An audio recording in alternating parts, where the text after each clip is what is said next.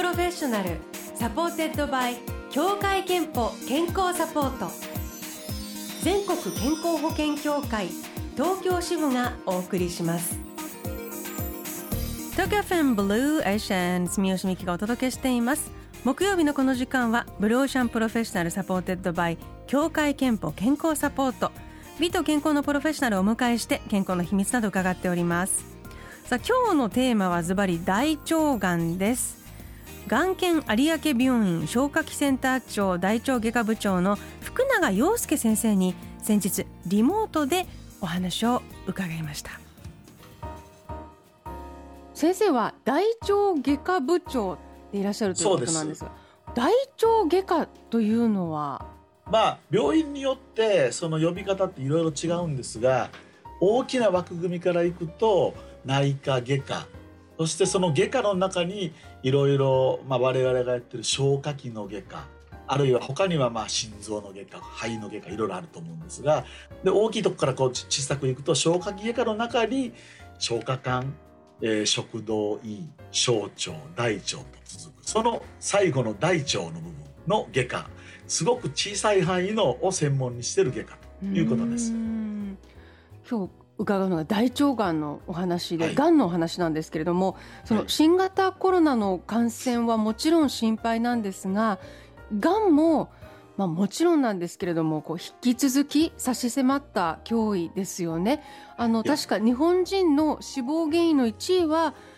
男女ともにがんでしたよね。はい、おっしゃる通りです。もうあのがんというのは昔からですけどやはりまああの命を取る病気ですしまあ、今や不治の時代ではなくなってますがやはり相変わらずやっぱ死亡原因の1位はがんなのでコロナであろうが何であろうがそのがんっていうのは一定の割合でずっと人には発生してきますから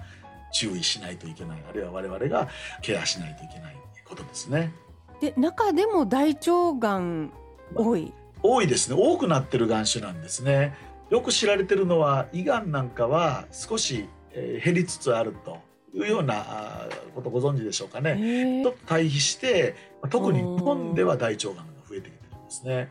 男女合わせたがんの罹患数で1位が大腸がんなんですね。はい、あとあの世代とか性別などの傾向などはあるんでしょうか、えー、性別の比率から言いますとあの他の眼種が結構その男性に多いというイメージがあると思うし実際そうなんですけどまあ、あの大腸がんに関しては結構女性の頻度が高いと。もちろん当然男性も多いんですけどその男女の比率からすると女性も多いと。あと年齢層に関してはまああのもちろん全体に長寿になってきてますから年を取れば取るほどあの多いということにはなりますけど若年とまで言いませんけども、うん、40代50代ぐらいから随分多いという印象です。大腸がんの原因というのは分かってきているんでしょうか？基本的にはがんの原因っていうのは後天的なことが体に作用して体の中の遺伝子が突然変異というかがん化してしまうということですので、まあ、いろんなあの外から暴露される外因というものがまあ原因なんですけど、まあ、もちろんよく言われる喫煙、えー、肥満そういうのは一つの要因になってきます。特に大腸がんが近年日本で増えてきている原因の一つが、まあ、西洋風の食事になってるっていうのが大きくてどういうことかっていうと結構肉食が増えてきてるというので、はい、1位になってるんじゃないかというふうに言われてます。罹患するとどんな症状が現れるんでしょうか？これはどのがんでもそうですけど早期の間っていうのはあんまり症状って出ないんですがんっていうのは。痛くもないですし。なので早期がんの時はもうほぼ症状はないというふうに思ってもらっていいと思います。で当然進行してくると出血をきたすとか腸っていうのはだいたい直径が3 4センチ膨らんでも5センチあるかないかそういうような腸の中にがん硬いがんができますからその通路を塞いでくると、はい、まあ、腸閉塞のような症状ですね。進行してきて出てくる大きな症状はこの2つですね。今おっしゃったように早期の場合はあまり症状が出ないということはそのような症状が出ている場合には随分と進行してしまっていると、そういうことです。ですね、症状が出てきているということは進行していると、まあそういうことは言えると思います。ただ大腸がんっていうのはいろんな眼種の中では比較的おとなしいというか逆に言うと期待できる治る可能性がある。ということはやはりその、まあ、症状が出ない早期のうちに発見して治療を始めたいということですよね。はい、おっしゃると治る可能性も他のがんよりはあるんじゃないかと今、そうです。十分。そうです。で遅くても症状が出てからでも早めに受診してある程度進行した状態で見つかってもまだ治る可能性も十分あるということ。ええー、その見つけ方なんですけど症状が出ないとなると、まあいろいろそのそれがないうちからの検査でということになると思うんですが一般的にまずは検便による検査なのかなと思いますがそうです。それで十分に見つかる。いや十分に見つかるというかあの検診でやる検便ですね。そこの中に血液が便の中に混じってないかという検査があるんですね。でそれで検診のスクリーニングっていうのはすごく広めに輪をかけるといいますか。だからちょっとした血液が混じってても引っ掛けてくるわけですね。うんうん、えー、なのでたくさんの方が引っかかっても実際検査して見つからないというかがんがないということがほとんどです。あつまり検便の検査で引っかかってしまったと思っても、うん、結果としてがんじゃないということが十分多いので、うん、まずそれで引っ掛けて、うん、えー、検査をするというのが大事だということです。きっと検便の検査ですと本人への負担なども少なくてそうです、はい、あの定期的に受けやすいということになりますよね。そうですね。はい。その通りです。でえっと、そこで見つかると次の検査に進むわけですよね。そうですね。はい。はい、次は大腸の内視鏡をした方がいいということになります。大腸の内視鏡検査だとかなり正確にわかるということですね。もうこれはかなりやったら正確にわかります。まあでもこれをやっぱりやるとあの確実に分かって安心ということも心強いですよね。おっしゃる通りです。だから検便で引っかかったあのもしかして本当にあるんじゃないかってそこで怖がっちゃってがんが見つかるのが怖いというふうに思いすぎない方がいいです。やってあなかったということのが多いわけですから、うん、それで安心感を得られるあるいは小さいポリープがあったということだけでも一つの治療になりますからできるだけ早くそういう万が一見つかったら治療を受けるということが進められると思います。うん、何歳ぐらいからどのぐらいの頻度であの、ね、検査をしておくと安心だと先生だとアドバイスされてます、まあ、そうですね。やっぱりあのまあ50歳代になったらまずは1回は大腸の内視鏡を受けられたらどうかなと思いますね。うん、であのその時にですねあの小さいポリープなりそういうのも全くないということだったら34年あるいは45年空けても大丈夫だと思いますし、うん、ただそういう時に大腸がんの場合はそういうポリープからがんになるというそのがんの育ち方が一つ言われてますからあのそういうものが最初の時やった時にあった場合は翌年なり、まあ、2年後ぐらいには1回やっとくとかそういう形ですかね。ということで今日は大腸がんについて伺っております後半も福永先生どうぞよろしくお願いいたします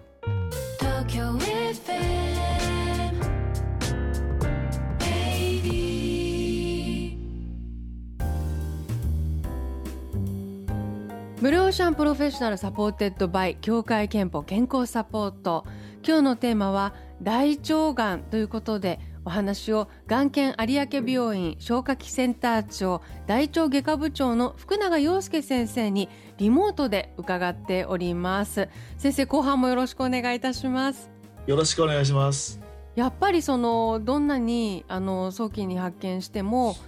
あるいはもう少し症状が出てしまって、まあ、発見した場合なんか特にがんになってしまうと仕事や生活にもさまざまな影響が出ますよね。えおっしゃる通りですね。あの先生が見たこう患者さんの中でもやっぱりその治療だけじゃなくて、えその生活とどうその治療を両立させるかみたいなことを悩む方とかあるいはその本人だけじゃなくてご家族を含めてあのいろいろとその調整や計画変更とかが必要だという方は多いですか？そらそうですね。多いですね、うん、特にやっぱりあの大腸って一言で言ってもですね結腸っていう部分と奥の方のですね、はい、でまあ肛門の方に近い直腸とあるので特に直腸の方のがんになってくると例えば手術したら人工肛門のこととかあるのでやっぱりそういうのは本当直結しますよねその生活スタイルに発見がこう遅れてしまってがんが大きくなってしまうと大腸の一部を切除するみたいな手術も起こってくるということですね。そうです。ちなみに人工肛門とかなどになると、ええ、生活上具体的にはどういうこう支障とかどういうことが大変になってくるんですか、え、いわゆる人工肛門っていうのはあの便の排泄口いわゆる肛門ですね。それはお腹の壁にできると。まあ、おへその少し横ぐらいですけどそこに便の出口をそこに持ってくると。持ってくる。だから自然にそういうところはあの活躍筋っていうのもないのでね我慢したりとかできませんからあのそういう出てきた便を、まあ、袋とかそういうものでこう受けてそれをまあトイレで流すとかそういうことになるのでちゃんと装具をですねつけないといけないとかそういう勉強をしないといけないというかね慣れないとなるほどね。もうそれだったら本当にご自身も家族も生活が随分変わってきますね。そうですね。変わってきますね。ただまああのそういうことに慣れさえすれば、うん。まあ、あの最近はそう例えば匂いがするんじゃないかとか音がするんじゃないかとかあの思われがちですけどもう全然そういうこともなくて、うん、装具も良くなってますから外から見ても全く分かりませんし普通の生活はもうできるというのもあるんですね。当然やはりそこのそこまでの手術を防いでそうですね。もしそういう場合でも早期に発見したいなと皆さんそうすると思うと思うんですが。治るということが第一前提ですしそれを考えると早期に見つけるというのが大事です、ね、そうするとがん検診がやっぱり大事。コロナの影響でこう検診などがこうできないとか、ええ、何か影響はいやもう明らかにありますね。特に去年のですね春先からあの夏前ぐらいですかね、まあ、ガッと増えた時ですね。あの時はもうあの検診なんかガッとこう止まっちゃいましたからその影響で、えー、昨年のまあもう本当に秋口から暮れ今年の初めとかもう今も続いてますけどかなり進行した状態で見つかる患者さんが多いというのはもうもう肌で感じますね。じゃあもうまさに昨年こう健康診断を先送りしていた方がいたんだなという実感、ええ、もう実感が、ね、もうちょっと気になる症状があるなと思っても半年ぐらい遅れましたとかやっぱそういう声がもう患者さんに聞くともありますから。やはり検診これは必要なことですから受ける必要もありますしあるいはちょっとした症状ちょっとおかしいなとかいう時はもう検査を受けるというふうにされた方がいいと思います。あの番組のホームページでリスナーの皆さんに健康診断についてアンケートを行っています、えー、はい、大腸がん検診を受けたことはありますかという質問には「はい」が28%「はい、いいえ」が72%という結果にこれ福永先生この結果はどう捉えますか？ねやっぱりちょっと少ないなというイメージですよね。もうちょっと受けてほしいなと早めに50歳過ぎたぐらいからには積極的に受けていただくという方がいいと思います。えー、さらにリスナーの皆さんにあなたの健康の秘密や秘訣は何ですかと聞いてみたんですけれども、えーと、1人目は小平市の30代の女性の方でチャンさんという方です、はい、父が50代前半の時に大腸がんに患いました。手術は無事成功しもう17年くらい再発もなくとても元気に過ごしています。私はがんは全て遺伝すると思っていましたが先生に50代くらいの大腸がんは不摂生でなる場合がほとんどで遺伝はほぼありませんよと言われました確かに父は昔からヘビースモーカーで酒飲みだったんです。先生このがんの遺伝について何か知りたいのですがと。まあ、不摂生が原因かどうかはまあ別にしてですね全てが不摂生じゃなくてもねがんになることあるんですけどおっしゃってるその遺伝性の大腸がんは少ないですよっていうのは事実で一般的には5%とかそれぐらいですね。多いものではありません。なるほど。じゃあそれよりも本人のまあ食習慣とかストレスとか、はい、おっしゃる通り、そういうようなものの方が影響が大きいということですね。そうですね。喫煙はぜひやめられた方がいいと思います。もう一ついきます。北区の50代の女性の方でママゾン R さん。私の健康の秘訣は仕事の行きの通勤時間内に40分間歩くことです座りっぱなしの経理課に配属され行きの通勤時間に歩くことはできないかと考え上野から大手町まで毎朝歩くことにしました。すごい。早10年になります。今はコロナで在宅勤務もあり毎日とはいきませんが、えー、週3回必ず歩いています、えー、新しい発想も浮かんできてとてもいいです。おかげで風邪をひきにくくなりました。すごいですね。40分間毎朝。すごいですね。でも運動は絶対いいですよね、うん、はあの大腸がんに限らずやはり体の免疫などもずっと、まあ、維持できますし、はい。まあ、予防になるんじゃないですかね。えちなみに福永先生ご自身健康のために気をつけていることを健康の秘密はまるですでお答えいただきたいのですがいかがでしょう？一言で言うのは非常に難しいと思うんですけど笑顔ですかね健康の秘密は笑顔です、はい、笑顔です、まあ、常に笑ってるだけじゃなくてですね気分を常に明るくするポジティブにする、うんうん、やっぱりそういうことが全てのことにいい影響を及ぼして健康の秘密の一つじゃないかなと思います。ありがとうございます。そして先ほど健康メッセージをご紹介したえママゾン R さんに3000分のクオカードをお送りいたします。あなたの健康の秘訣もぜひブロシャのホームページメッセージフォームからお送りください。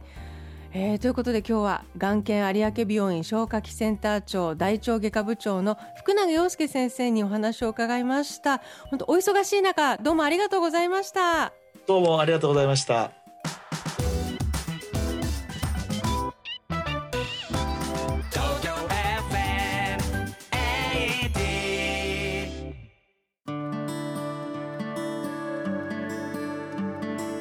あなたの健康をサポートする協会憲法東京支部からのお知らせです。